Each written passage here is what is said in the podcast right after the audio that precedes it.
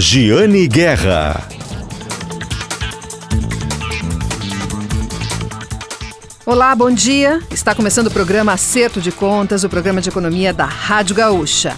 Na pauta de hoje, o aperto da Rússia para o petróleo e diesel pressiona para cima os preços aqui no Brasil, os preços dos combustíveis. Como a marca que tem 760 postos no Rio Grande do Sul vê o mercado de combustíveis. Enquanto constrói dois hospitais no estado, uma empresa fechou a parceria com clínicas de saúde. E ainda sobre a enchente no Vale do Taquari. Greenpeace, essa ONG mundial do meio ambiente, esteve no local e conta como vê a tragédia que atingiu o estado. Tudo isso e muito mais hoje aqui no programa Acerto de Contas, o programa de economia da Rádio Gaúcha, que tem sempre o patrocínio, patrocínio de Shopping Total. Shopping Total presente a todo momento, patrocinador aqui do programa Acerto de Contas há bastante tempo. Shopping Total neste ano completa 20 anos. E também o patrocínio de Cindy Lojas Porto Alegre, Sindicato dos Lojistas de Porto Alegre, Dia das Crianças Fantástico, presentes ideais na rede de lojista do Cindy Lojas Porto Alegre. Aliás, Cindy Lojas Porto Alegre, que na última semana divulgou uma pesquisa sobre a contratação de temporários. Já para o final do ano, está começando, né? Essa época de contratação de temporários. A seleção é antes, a contratação se concentra lá por novembro até dezembro.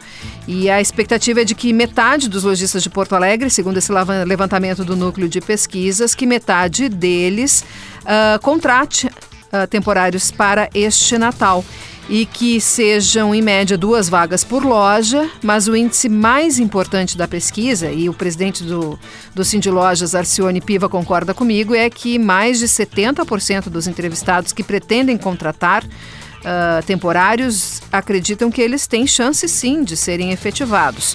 Ou seja, não desdenhe de uma vaga temporária, pode ser um emprego fixo depois. E ainda sobre o Cindy Lojas Porto Alegre, Uh, ele, o Cindy Lojas está recolhendo né, uh, materiais de limpeza para doar às, famílias, às regiões atingidas pela enchente. Então, é possível entregar esses materiais de limpeza na sede do Cindy Lojas Porto Alegre, que fica na Rua dos Andradas, 1234, no 22º andar. Repetindo, então, na Rua dos Andradas, 1234, 22º andar, é possível deixar lá os produtos de limpeza, muito importantes nesse período, e o Cindy Lojas vai entregar para as cidades atingidas no Vale do Taquari, atingidas pela enchente. Nós vamos agora então às nossas notícias de hoje, começando pelo mercado de combustíveis. A Rússia anunciou na última semana que está restringindo a exportação de petróleo e de diesel. E essa decisão deixa o mercado bastante tenso, não só aqui no Brasil, mas em outros países, o mercado mundial, todo mundo hoje precisa de combustíveis. E isso, é, essa decisão foi para estabilizar o mercado interno da Rússia, mas pode então desestabilizar de vários países. Os russos se tornaram neste ano o maior fornecedor de diesel ao Brasil, que virou o segundo maior comprador deles. Isso tem uma relação muito forte com a guerra porque uh, em retaliação econômica, Estados Unidos deixou, por exemplo, de comprar né, muito diesel da Rússia e a Rússia acabou destinando as suas vendas para outros países, entre eles o Brasil. E a Petrobras tem usado o diesel russo mais barato para segurar os preços por aqui sem elevá-los, mesmo que a cotação no exterior do diesel aumente e o petróleo também. O preço do petróleo já subiu para mais de 90 dólares na última semana, o barril e o litro do diesel já vinha com uma pressão, já estava acima dos seis reais aqui no estado, o que não ocorria desde o início do ano. Já começaram alguns ajustes pontuais, alguns comunicados dizendo que a garantia de combustível de diesel é só para quem tem contrato com a distribuidora. Os postos de bandeira branca menores ficam mais sensíveis a essa situação. A aposta é que a Petrobras vá sim aumentar o preço da, dos combustíveis na próxima semana, um reajuste em especial do diesel. Falando sobre combustíveis, eu recebi aqui na RBS o CEO da Ipiranga, né, uma empresa bem conhecida dos gaúchos, foi fundada em Uruguaiana lá na década de 30, Foi vendida há mais de 10 anos ao grupo Ultra. A marca seguiu, agora está passando pelo que se chama de reposicionamento né, no, de marca, os negócios Uh, nos negócios se fala muito esse termo. Os investimentos aqui no Rio Grande do Sul não são informados pela empresa, mas o aporte do ano passado foi de 100 milhões de reais. A empresa que tem 760 postos da bandeira aqui no Rio Grande do Sul. Então eu conversei com o presidente da Ipiranga, CEO, Leonardo Linden, que é gaúcho de Porto Alegre. Conversamos muito sobre o mercado de combustíveis. Vamos ouvir aqui um trecho da entrevista. E para o nosso ouvinte que não viu ainda esse reposicionamento, como é que ele vai enxergar? vai chegar nos postos com um visual bem mais é, atualizado. A gente já tem aqui hoje no Rio Grande do Sul, esse é um processo bastante recente, mas a gente já tem cerca de 20 postos, majoritariamente aqui em Porto Alegre, com a nova imagem. É, devem ser até o final do ano em torno de 50. A gente tem na nossa comunicação também, é uma coisa sutil, não é uma coisa que as pessoas enxerguem assim com tanta, com tanta nitidez, mas na nossa comunicação a gente já vê uma, uma, uma comunicação diferente, com cores diferentes, com posicionamentos diferentes, com uma, com uma voz diferente. É, eu tenho certeza que ele vai, que ele vai é, notar, mas não é para ser uma ruptura, não é para ser uma grande transformação, e sim uma, uma atualização da marca. Bom, e falar sobre transição energética é um termo que está em tudo que é lugar, está até inclusive na mesa da Petrobras. Uh, como é que vem a transição energética da Ipiranga? Bom, a Ipiranga se insere dentro desse processo de transição energética e nós somos, obviamente, parte de uma discussão de solução, né? É, a gente entende que esse é um processo, essas coisas não acontecem de uma forma é, abrupta, né? É, é, importante que a gente entenda o nosso papel nesse processo de transição. Então, a gente continua tendo um papel muito importante de distribuir energia para o país. Né? Eu tenho absoluta confiança que a gente traz muita eficiência para o processo. Né? Se você considerar Ipiranga no Brasil, são 90 bases de distribuição, são 3 mil caminhões rodando pelo Brasil distribuindo combustível, são 15 mil eventos de carga e descarga de combustível todos os dias. Então, isso traz eficiência, é importante que a gente execute bem essa eficiência. E no horizonte, é claro que tem uma transição energética que a gente precisa estar tá inserido. É, isso quer dizer que vai ter bomba de, de. cada vez mais bombas de recarga de carro elétrico, Também. bomba de hidrogênio verde também se essa for de fato a solução. Né? As soluções estão sendo desenhadas, não existe uma solução hoje única para a transição energética. O que vai existir é um portfólio, uma matriz energética, que ela vai ter um portfólio ali de soluções, e sim, de fato, vai ter lá a recarga, a torre de recarga elétrica, vai ter eventualmente o hidrogênio verde, vão ter outras soluções.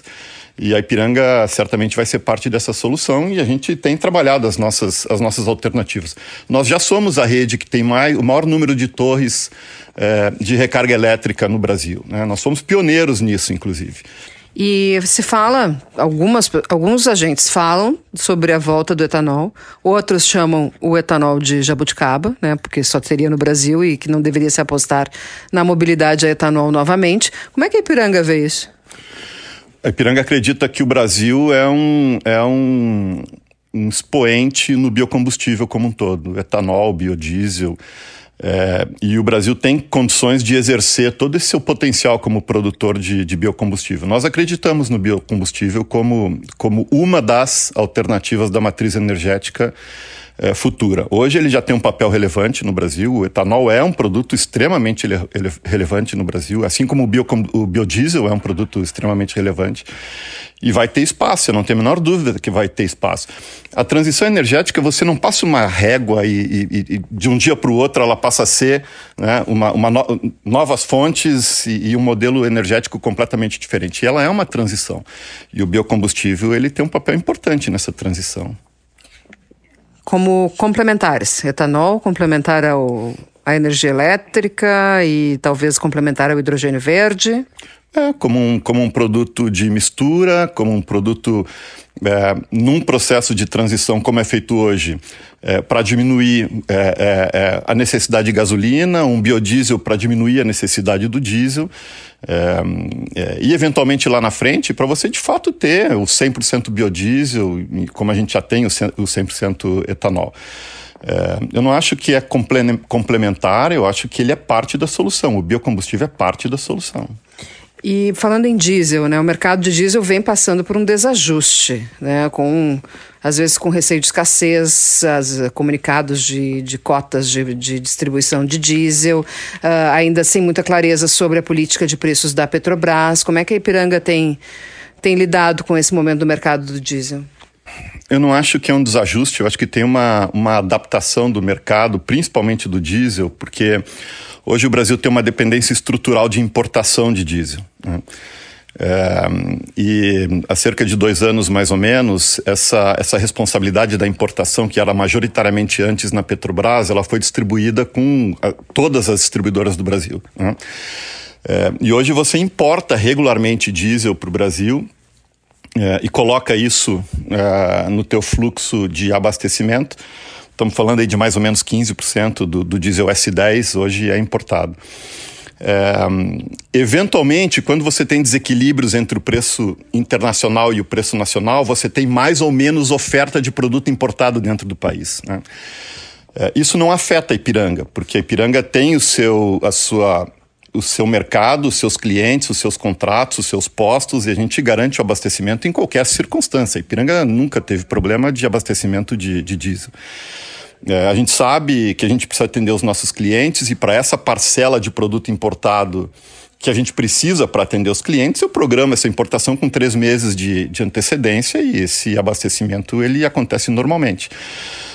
O que eventualmente pode ter é, um pouco mais de oscilação e de volatilidade é no mercado spot, porque aí sim é mais difícil para quem está fazendo a importação prever né, aquele volume. E se você está num momento que, de alto risco de importar por uma questão de, de, de paridade internacional, você pode decidir não importar.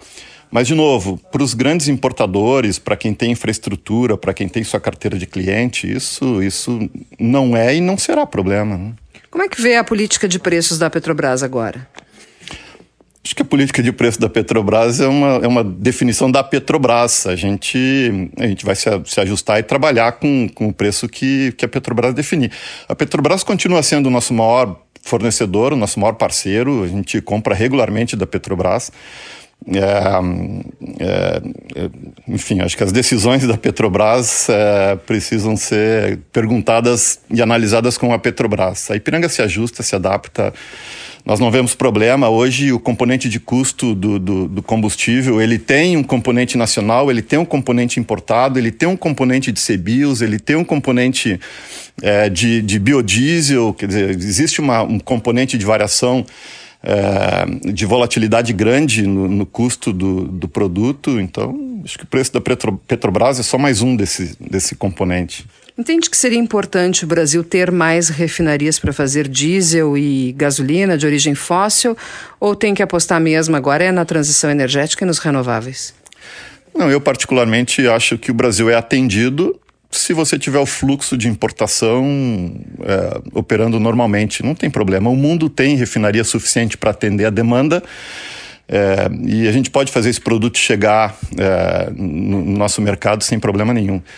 É, então eu, eu, eu particularmente acho que, que a gente pode pensar em melhores soluções para o nosso dinheiro. Esse foi o CEO da Ipiranga, Leonardo Linden.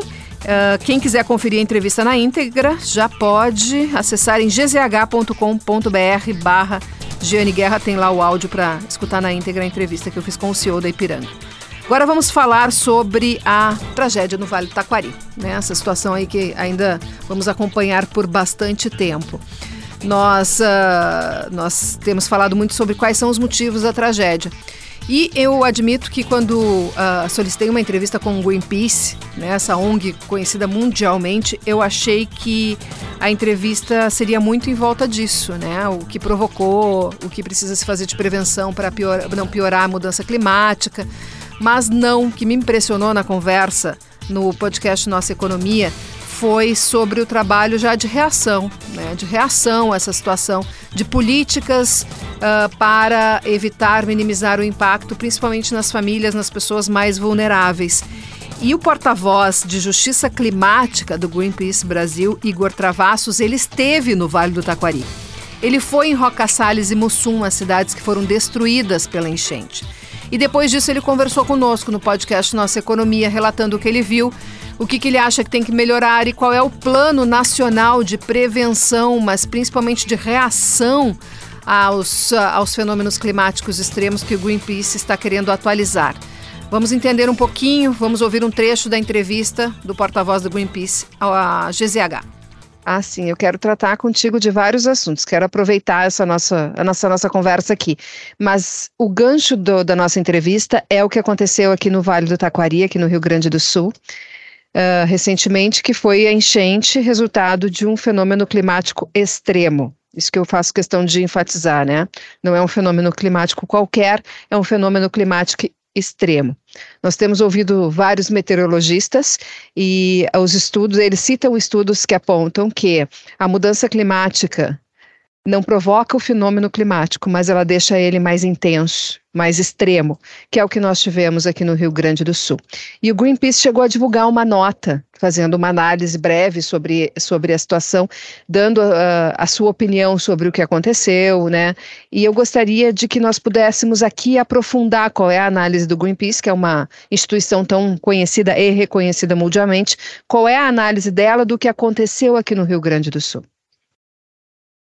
Bom, para nós, é, os eventos climáticos extremos eles vão estar cada vez mais intensos e mais frequentes. A gente tem que lidar com essa realidade, né? Por isso que nós, por exemplo, temos pautado muito sobre a pauta da adaptação, adaptação às mudanças climáticas, é, que é uma série de políticas que justamente prevêem como que a gente vai conviver com esses eventos, com essas mudanças climáticas e com esses eventos que vão ser cada vez é, mais recorrentes.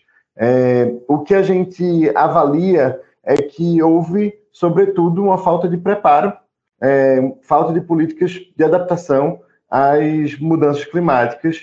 É, não é possível que a gente fique naturalizando os desastres. É, na verdade, eles são também decorrência de uma falta é, de políticas públicas, uma omissão, muitas vezes histórica, para determinados territórios. Né? Não à toa, alguns territórios são mais resilientes, são mais preparados para lidar com a crise climática do que outros. Né? Então, o que a gente tem pautado e incidido e defendido é que é, os territórios eles precisam estar preparados e isso passa por políticas públicas eficazes e efetivas de adaptação.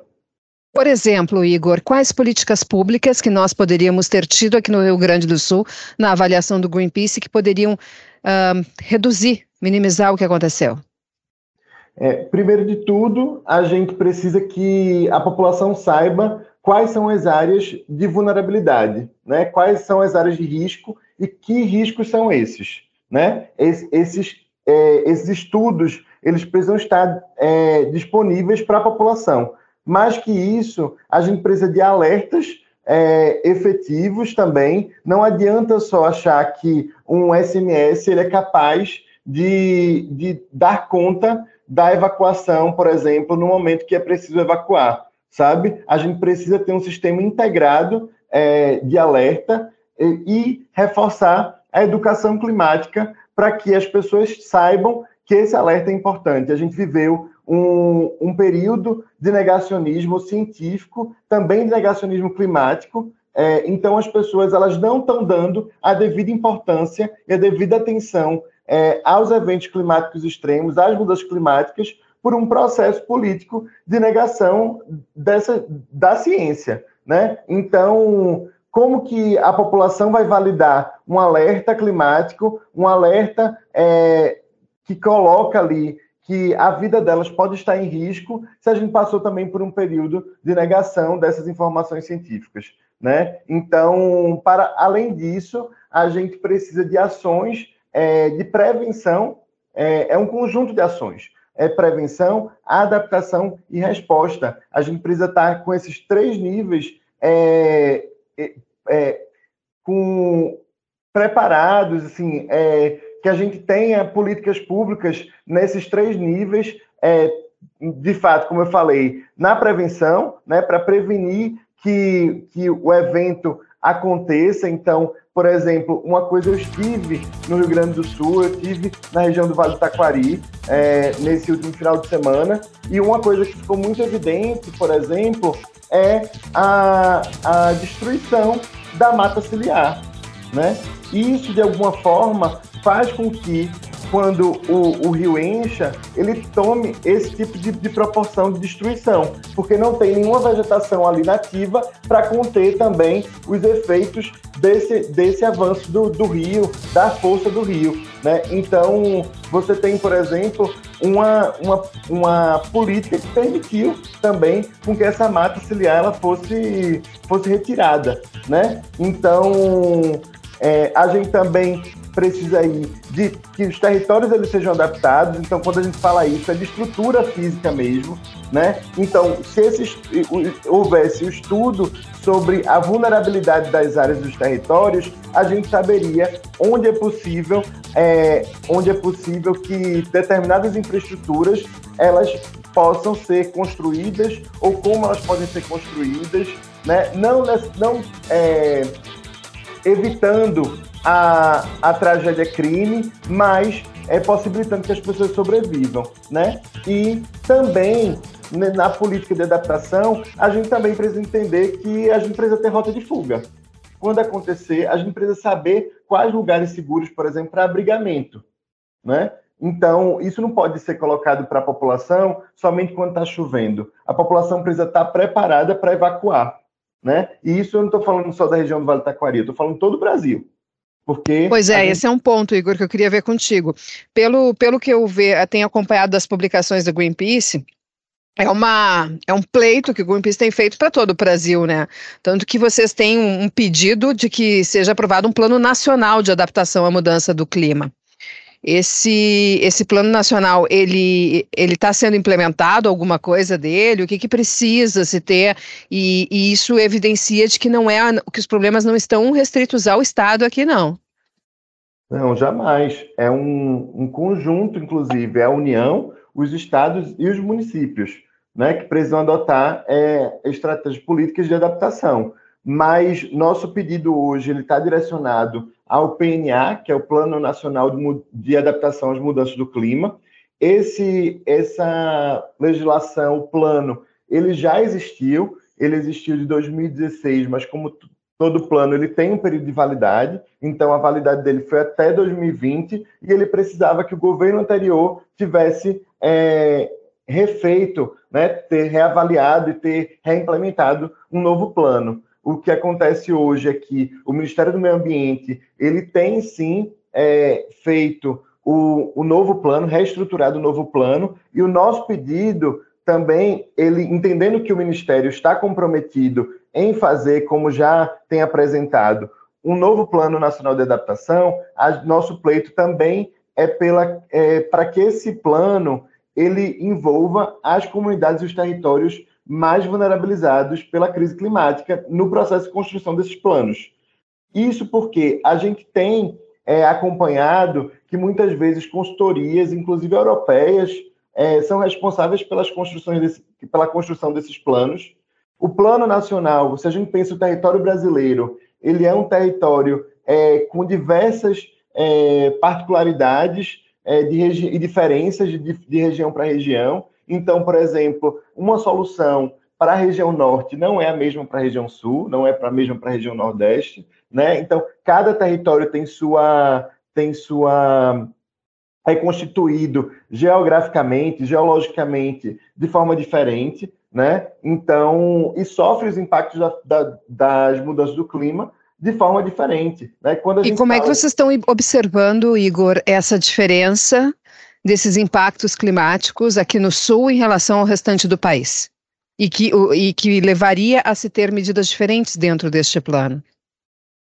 Bom, é, por exemplo, vocês no sul do país enfrenta períodos de estiagem, períodos de fortes chuvas. A gente tem observado, né, por exemplo, que o, o clima tem mudado de forma a não atender aqueles padrões pré-estabelecidos sazonais, né? Então, o, o, que era inverno, o que era verão, o que é o primavera, o que é outono, isso hoje está uma grande confusão, né? Então, é, isso atinge também a saúde da população, né? Então, quando a gente tem trocas, mudanças bruscas de, de temperatura, né? Então, a gente sabe como isso impacta a vida das pessoas.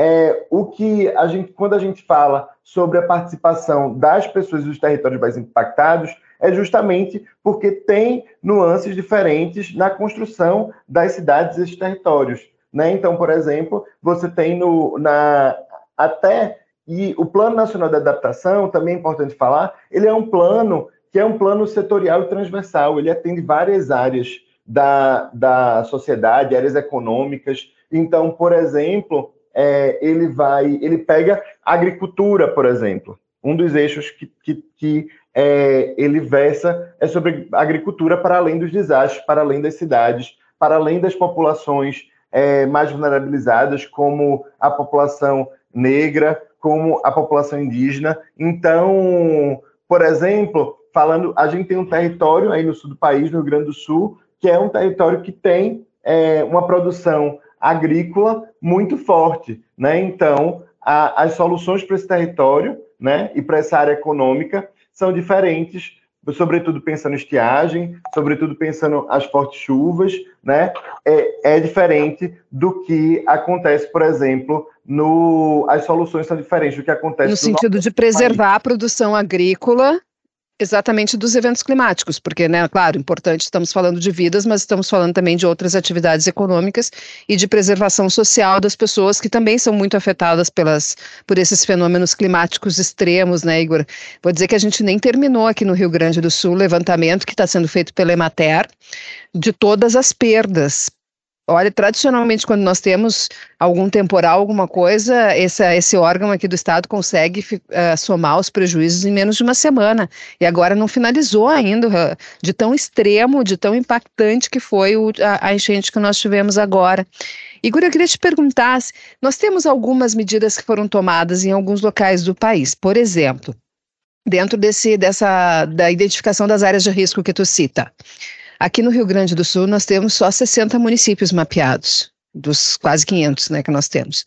Santa Catarina teve uh, Santa Catarina teve enchentes muito fortes, né, aqui do ladinho, e eles fizeram um mapeamento com a ajuda do Serviço Geológico Brasileiro e tem uma central de informações de desastres. Esse mapeamento de áreas de alto risco já pegou todos os municípios do, do estado de Santa Catarina aqui do lado. Inclusive a Defesa Civil aqui do Rio Grande do Sul quer fazer um mapeamento igual a esse de Santa Catarina. Iniciativas como essa tem em outros locais do país e até, né, sei que o Greenpeace é uma, é uma instituição de atuação global, tem em outros lugares, outros países que possam servir de inspiração para o que vocês acham que nós devemos fazer aqui no país, aqui no Rio Grande do Sul?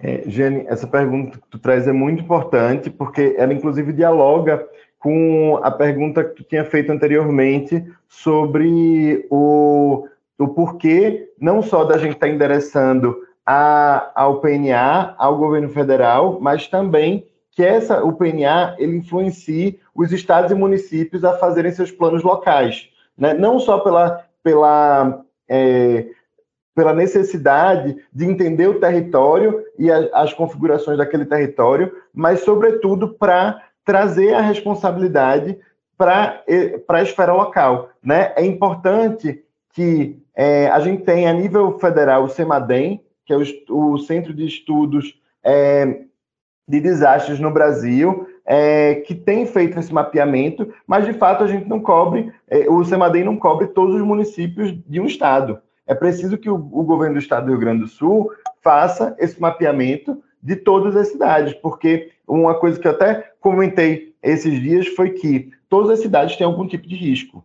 A gente está falando, quando a gente fala sobre eventos extremos, a gente não está falando somente sobre fortes chuvas ou sobre a seca. A, a seca. A gente está falando sobre altas temperaturas, sobre fortes ventos, né? Então, algum risco vai ter, mesmo que seja aquele menor risco. Né? Aquele, por exemplo, um ponto de alagamento em determinada área da cidade que vai afetar o trânsito na região, sabe? Não necessariamente vai colocar a vida de pessoas em risco, mas é um risco pode ser baixo, mas a gente precisa isso mapeado e como eu falei inicialmente, que a população tenha domínio disso, saiba quais são os riscos é, envolvendo aquele, aqueles territórios. Né? A gente tem, por exemplo, citando é, o Recife, por exemplo, foi a primeira cidade no Brasil a decretar estado permanente de emergência climática. Né? Junto com esse decreto de, de estado permanente de emergência climática, foi lançado um plano, um plano local de adaptação, que é justamente o mapeamento dos riscos na cidade. Né?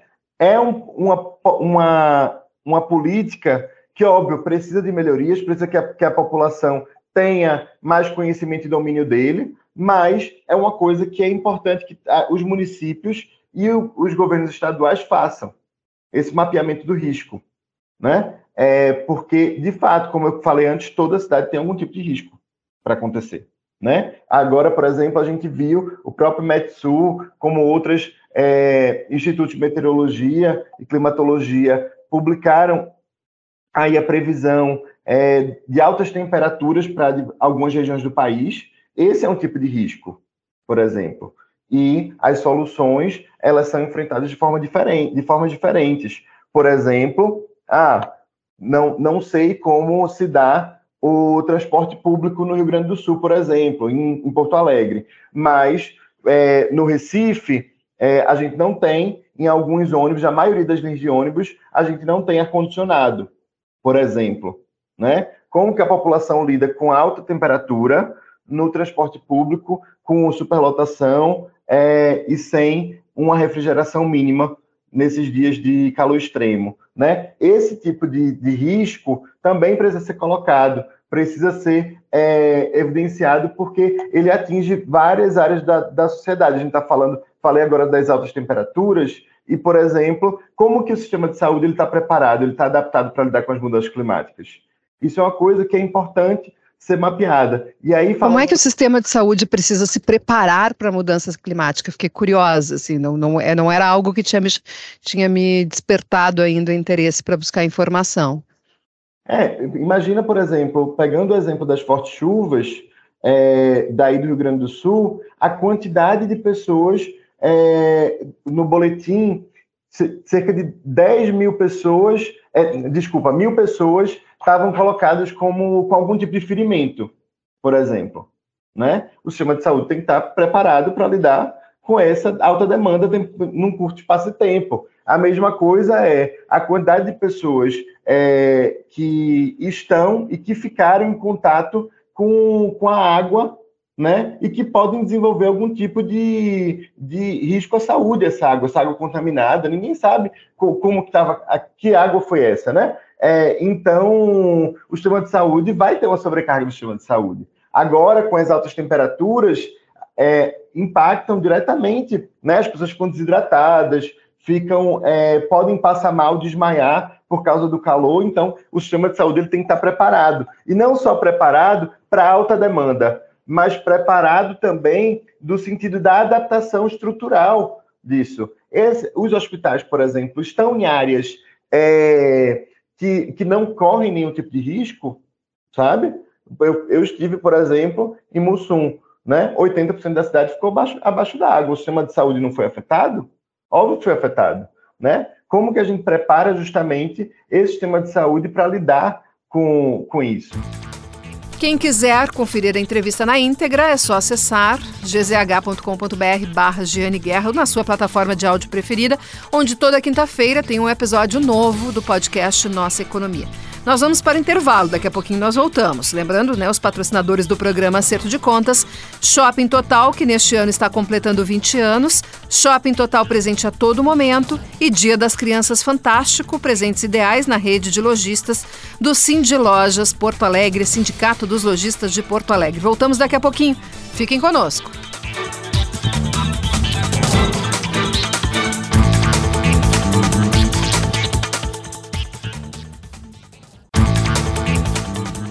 De volta com o programa Acerto de Contas, aqui na Rádio Gaúcha. Bem cedinho no domingo, agora um pouquinho mais tarde, né? Às 7 horas da manhã, 6 horas da manhã, você tem acompanhado o Campo e Lavoura com a Gisele Leblin e nós agora entramos às 7 horas da manhã com o programa de economia da Gaúcha Acerto de Contas. Vamos falar de negócios em saúde? Tem uma empresa que está construindo dois hospitais no Rio Grande do Sul, sendo que o de Porto Alegre vai ser inaugurado em breve. E ela agora fechou uma parceria com uma rede de clínicas e nós vamos entrevistar os empresários para saber mais sobre isso. Né? Nós vamos ouvir a entrevista com os empresários aqui no programa Acerto de Contas. Uh, com o diretor executivo do grupo Dr. Clean, Marcelo Dietrich, e o sócio proprietário da Clínica Salute, Rafael Sá. Vamos conferir um trecho da entrevista. Bom, vamos começar falando sobre o empreendimento que vocês já tinham anunciado há algum tempo e que agora já tem previsão de abertura, que é o Hospital da Dr. Clean em Porto Alegre. É um hospital na Vicente da Fontoura, é isso? Ele está quase pronto? Está quase pronto, ele fica ali na Vicente, a, a duas quadras da, da Ipiranga. A gente está na reta final, a gente vai uh, abrir ele em duas etapas, né, por uma questão de, de, de, amadurecimento mesmo da operação, né, então a gente abre agora em novembro, início de novembro, a emergência e toda a área de, de imagem, de, de retaguarda de exames, e no início do ano, ali numa data ainda não definida, deve ser entre fevereiro, por ali, março, início de março no máximo, a gente abre a, a área de internação e o centro cirúrgico. E o que, que vai ter no hospital? Já, né, já deu algumas, algumas áreas que, conforme a abertura, é por etapas, mas o que mais que nós teremos no hospital da, da Dr. Clean, na capital? O hospital, Giane, ele é voltado para atendimentos de baixa e média complexidade, Tá? Então a gente vai ter uma emergência clínica 24 horas, vai ter uma emergência uh, traumatológica uh, 12 horas, tá? Ela não vai, ela vai funcionar, não vai funcionar noturno. Vai ter um suporte de pediatria e na emergência é isso. Depois na área de imagem a gente vai ter um centro de diagnóstico completo com a gente fez uma importação de equipamentos de ressonância, de tomografia, mamografia digital, uh, são vários equipamentos de ultrassom é, também nesse eixo de diagnóstico, vamos ter um centro de endoscopia, equipamentos de última geração, também todos equipamentos novos, importados. É, vamos ter uma clínica ainda no eixo de, de diagnóstico e tratamento. Vamos ter uma clínica de infusões de oncologia, que é uma clínica do grupo. E aí no andar, aí vamos ter um andar de internação, todo um eixo de internação com quartos semi-privativos e privativos. Vamos ter alguns, alguns uh, quartos privativos e depois o outro andar vai ser o centro cirúrgico, né, com as salas de cirurgia e todo uh, o apoio para salas de cirurgia, centro de esterilização, sala de recuperação, enfim, todo o aparato que envolve um centro cirúrgico. E para atendimento privado? Para atendimento dos nossos próprios associados, mas também de, de outras operadoras que são nossas parceiras, né, e particulares, né, essencialmente privado, atendimento essencialmente privado. Sim. E vocês, uh, vocês terão quantos, quantos hospitais a partir da inauguração desse? Nesse momento, o hospital é um instrumento caro de fazer, né, de, de, de edificar, depois de, de, aparelhar ele. Nesse momento, a gente, além da abertura do Hospital de Porto Alegre, que agora já é uma realidade, se passar lá na frente, a Vicente da Fontoura 1470 já vê o hospital tomando forma, né, o, acabamento, a parte externa. É, e nós temos lançado também, uh, já em fase de aprovação, um projeto em São Leopoldo. Aí um hospital maior.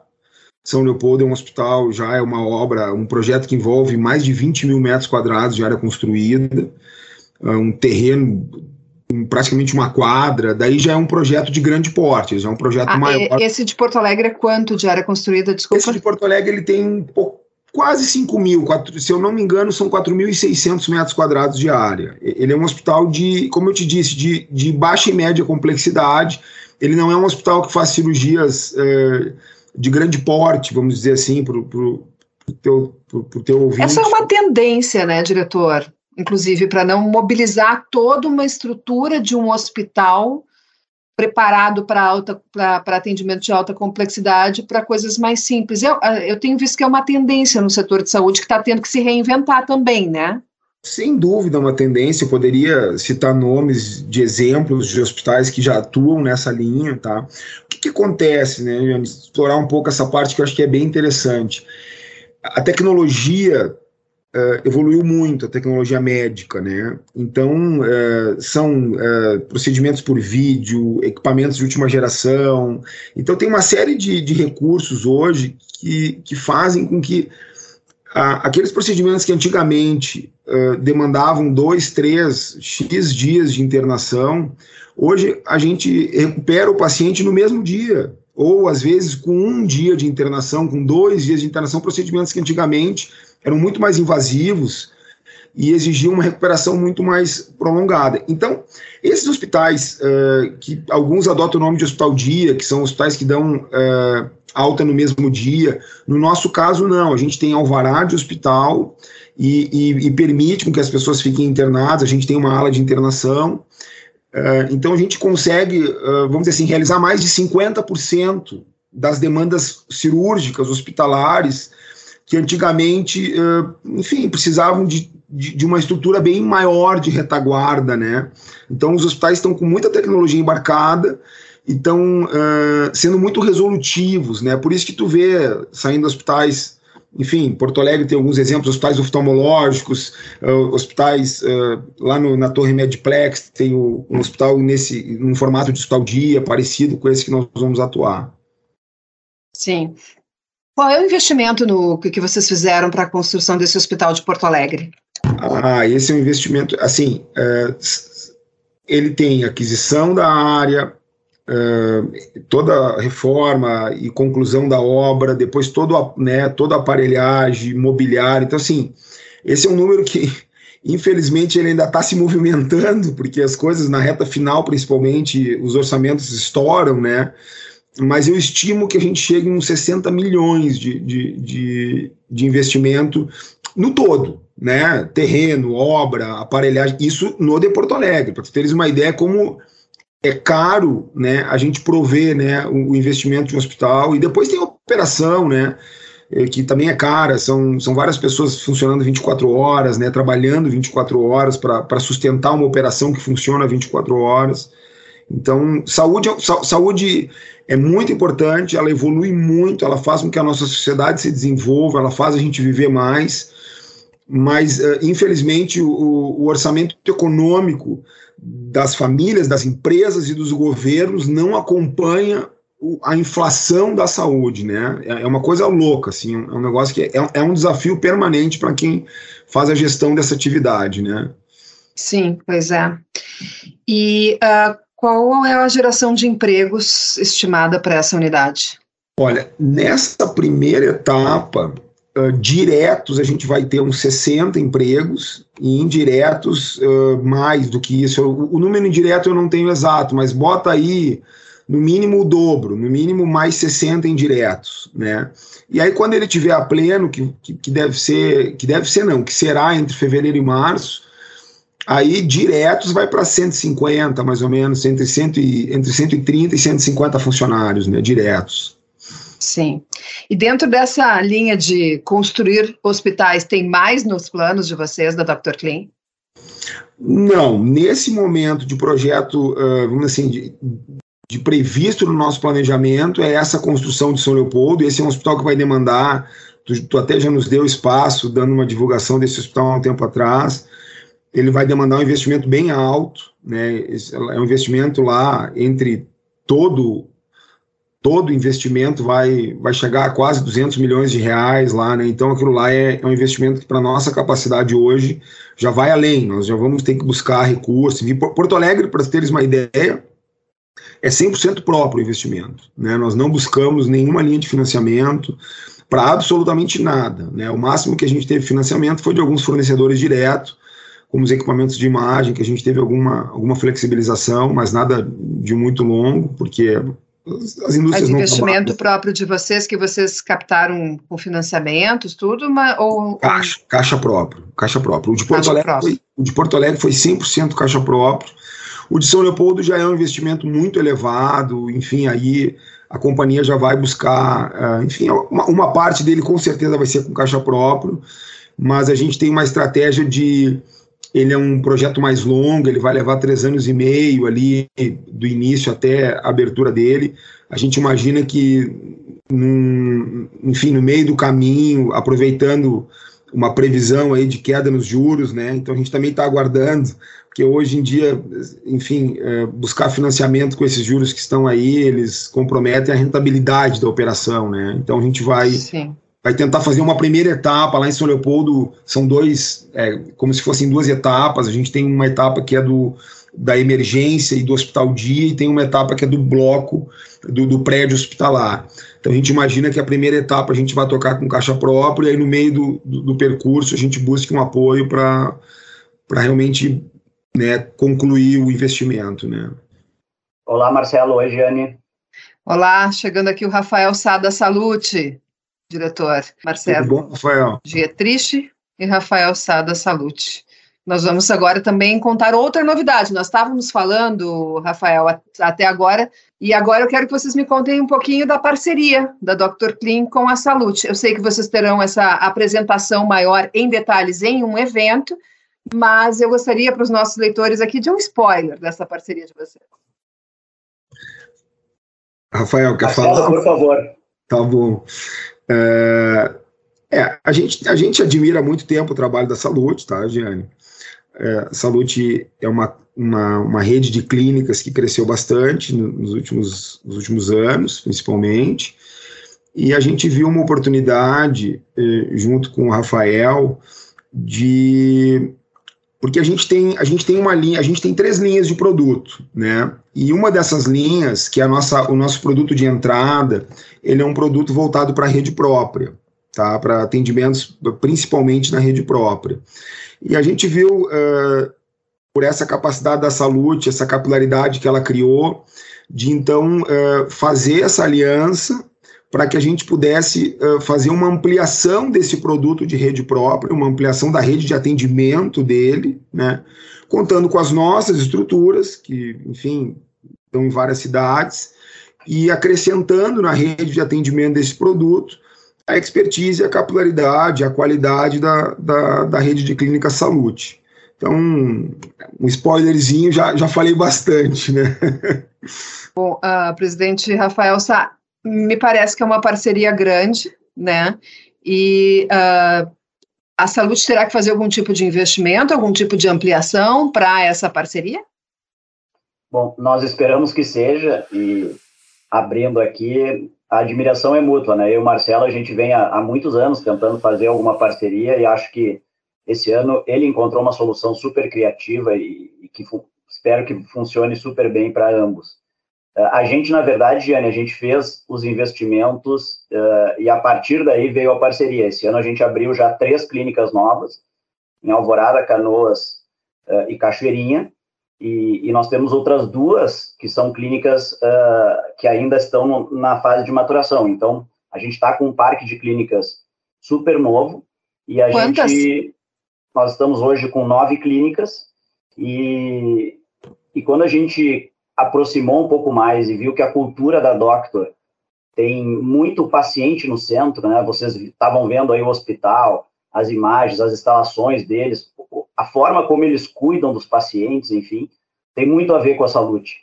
Então, a gente também tem uma expectativa super grande de que essa parceria ajude a alavancar os negócios de ambas as empresas, porque são empresas daqui, empresas gaúchas, empresas com uma cultura de colocar o paciente em primeiro lugar, e acho que isso, o trabalho que o Marcelo faz na Doctor é super, super admirável. Eu sou super fã. Bom, Obrigado. e, uh, pois é, presidente uh, Rafael Sá, considerando essas clínicas, as nove que vocês já têm, essas aberturas já previstas, uh, vocês têm uma meta de atingir um número em um determinado período, né, dentro dessa expansão que vocês estão fazendo? Olha, inicialmente, tá, a gente não, não tem uma meta, mas agora, a partir da, do anúncio para os corretores, a gente vai começar a trabalhar em conjunto com a Doctor para, enfim, começar a crescer esse produto, né? A gente sabe que a venda de plano de saúde, ela demora um pouco para acontecer, não é algo imediato, né? Principalmente o empresarial, que demanda mexer nos funcionários de empresas, no RH, é, é algo um pouquinho mais complexo é, e longo, mas certamente não vai valer a pena nem para a saúde nem para a Doctor se a gente não estiver falando aí de, de um número de vidas bem razoável nos próximos três, quatro anos. Mas eu digo de unidades e de clínicas, de número de clínicas. Aí, nós temos um outro produto, né, Giane, que é o nosso produto principal, que, que é um produto para quem não tem plano de saúde, né? Uh, então, este produto ainda é o nosso carro-chefe e, e, deve continuar sendo nos próximos anos.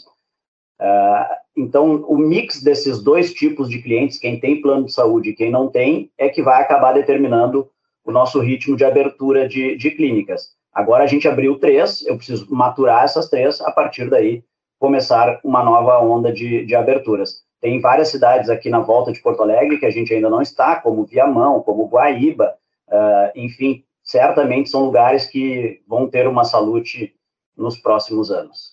Bom, gente, muito obrigada pela entrevista. Um ótimo evento para vocês. Vai ser no dia 26. 26 agora de setembro, um evento no qual vocês vão detalhar esta parceria e outras novidades. Muito obrigada por antecipar alguns pontos aqui para nós no programa de Contas da Rádio Gaúcha. Diretor executivo da Dr. Clean, Marcelo Dietrich, e Rafael Sá, que é sócio e é presidente do Conselho da Saúde.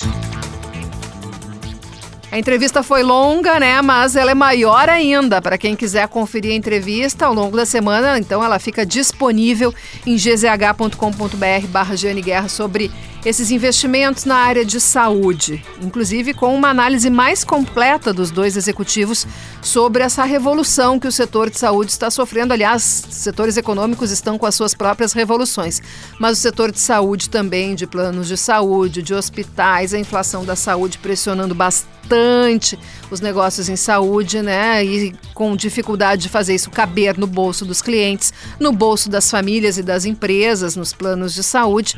Então, algumas soluções estão sendo buscadas pelas empresas, como essa que nós ouvimos agora na entrevista dos dois executivos.